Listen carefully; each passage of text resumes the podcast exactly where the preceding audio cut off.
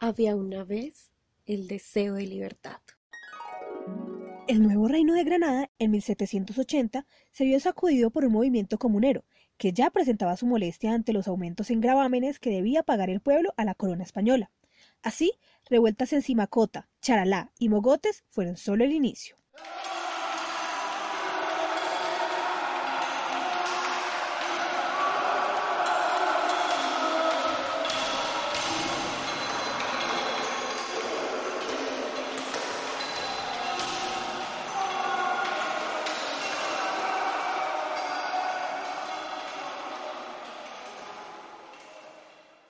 La cabeza de este movimiento fue la ciudad del Socorro, donde el 16 de abril de 1781, Manuela Beltrán, presa de la desesperación y la rabia, rompió el edicto donde se anunciaban las nuevas contribuciones que debía realizar el pueblo, mientras gritaba la premisa.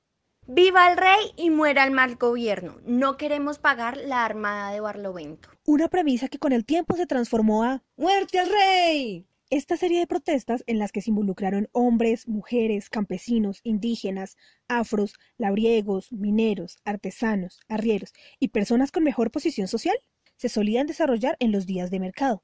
Se reunían para romper los edictos, gritar sus premisas y mostrar su inconformismo frente a la situación que tanto les estaba afectando, que los estaba matando de hambre y que los llamaba a buscar independencia. Así, el nombre comuneros viene de una junta llamada El Común, liderada por Juan Francisco Berbeo, quien además era el general de los insurrectos, y llegó a tener tal aceptación como movimiento revolucionario que al tener un cuerpo de 20.000 hombres se enfrentaron a un pequeño ejército en lo que hoy conocemos como el Puente Nacional en la población de Vélez, saliendo victoriosos y mostrando la fuerza y perseverancia de los comuneros. Esta lucha tuvo una culminación parcial cuando se firmaron unas capitulaciones en Zipaquirá, luego de que el virrey, asustado por todo el alboroto que estaban armando los santanderianos, enviara al entonces arzobispo de Santa Fe, Antonio Caballero y Góngora, para que intentara llegar a un acuerdo con los rebeldes. Pero, tras el incumplimiento de estos acuerdos, se dio inicio a una segunda parte de insurrección a la que se unieron pobladores de los Llanos, Neiva, Nariño, Cauca y la costa atlántica.